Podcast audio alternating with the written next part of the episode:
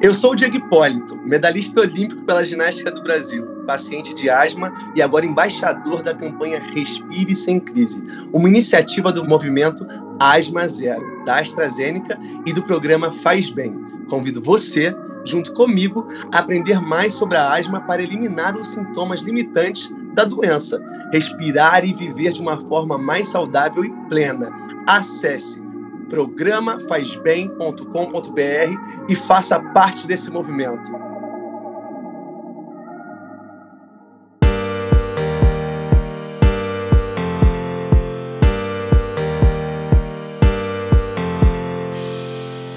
Está no ar mais um episódio do podcast Respire Sem Crise. Um espaço para a gente conversar, trazer informações e tirar dúvidas sobre a asma. Seja muito bem-vindo! Toda semana batemos um papo com você e trazemos especialistas para falarmos sobre asma. E hoje a nossa conversa será sobre exercícios físicos. Quem nunca ouviu falar sobre os benefícios que a prática de atividades físicas regulares traz para a nossa saúde? Mas, para quem sofre com asma, realizar exercícios físicos nem sempre é tão fácil assim. Estamos falando de uma doença crônica que, mesmo quando tratada com medicamentos apropriados, Pode manifestar sintomas em certas situações, como por exemplo durante a prática de exercícios. Se você tem asma, tenho certeza que já hesitou em fazer uma caminhada, uma trilha ou ir correr no parque, por exemplo. Isso tudo por receio de que essas práticas levem a uma possível crise.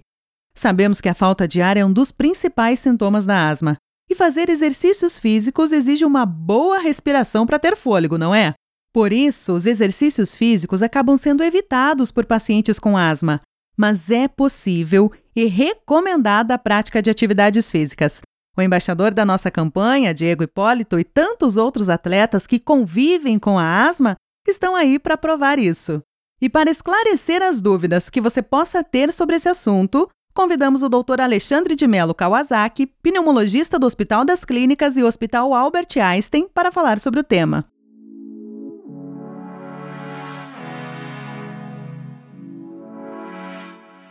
Bem-vindo ao Respire Sem Crise, doutor Alexandre. Para a gente começar, eu queria que nos esclarecesse qual a importância da atividade física para as pessoas com asma.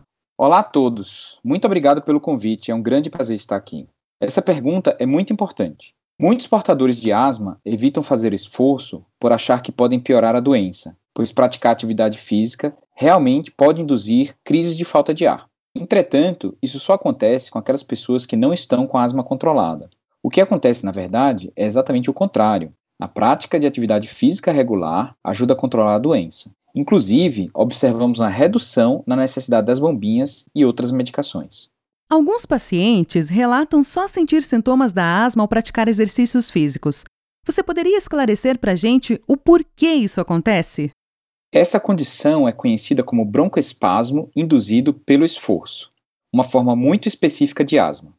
Nesses casos, os pacientes só têm sintomas quando fazem uma alta carga de exercício.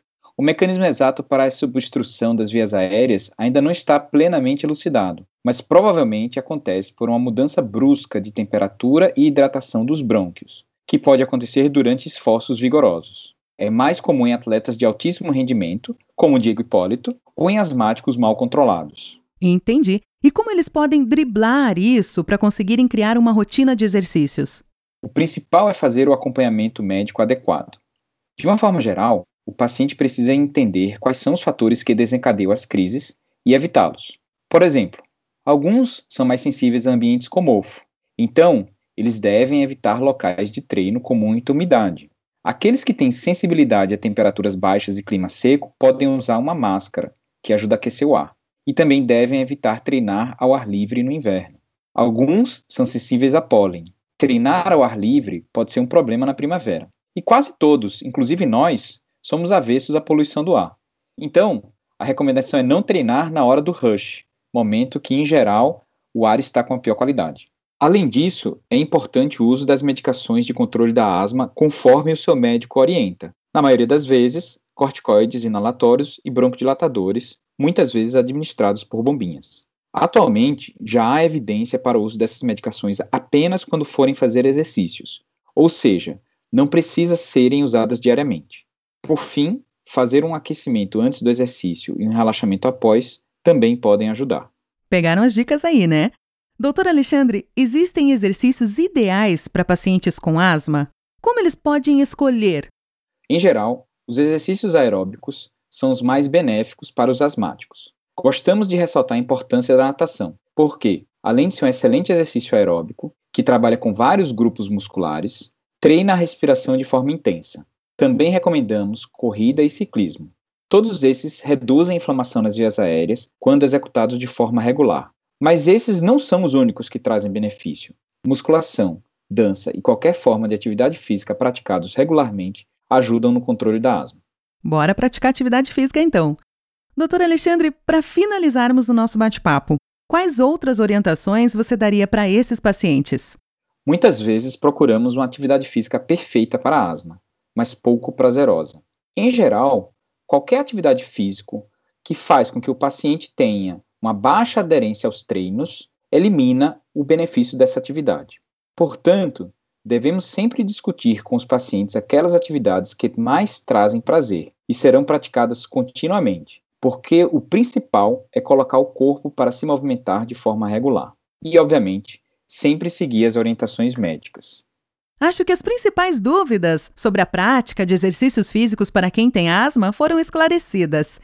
E agora as desculpas para serem sedentários estão acabando, porque ainda queremos dar alguns lembretes para quem se inspirou ouvindo o nosso papo e quer começar a fazer atividades físicas.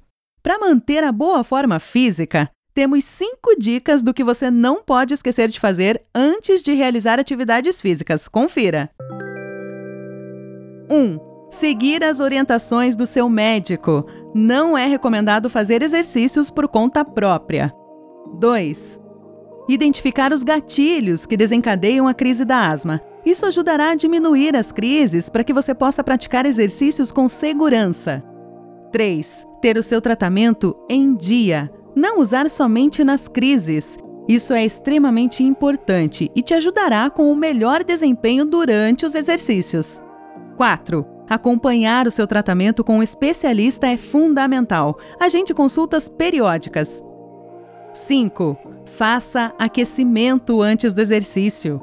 Finalize sua atividade com um exercício de relaxamento. Além dessas dicas, fica aqui o lembrete de alguns fatores que podem causar uma crise durante o exercício físico e que você pode ficar de olho. Se o problema é ar frio, você pode tentar usar lenço ou máscara sobre o nariz e a boca para aquecer o ar. Durante a primavera, quando a quantidade de pólen é maior ou está chovendo pouco, vale evitar atividades ao ar livre. Outra coisa é a poluição. Normalmente, os níveis de poluição do ar estão mais elevados na metade ou final do dia. Evite também fazer atividades ao ar livre nesses horários. Vale, inclusive, dar uma olhada nos boletins meteorológicos na TV, rádio ou internet para checar o índice de qualidade do ar.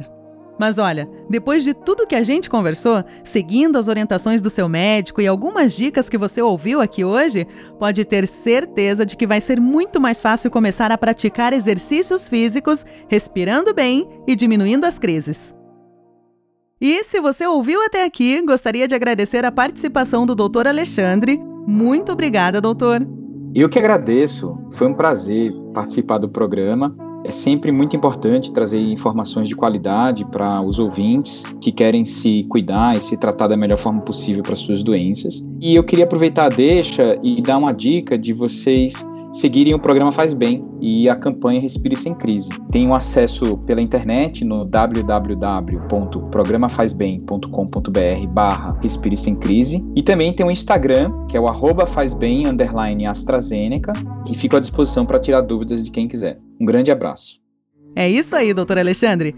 Fique ligado que no site do programa Faz Bem da AstraZeneca tem muito mais dicas para você viver e respirar de forma plena, além de mais informações sobre a nossa campanha Respire Sem Crise. Confere lá! Muito obrigada por ouvir mais um episódio do Respire Sem Crise. A gente se encontra no próximo episódio da semana que vem. Até lá!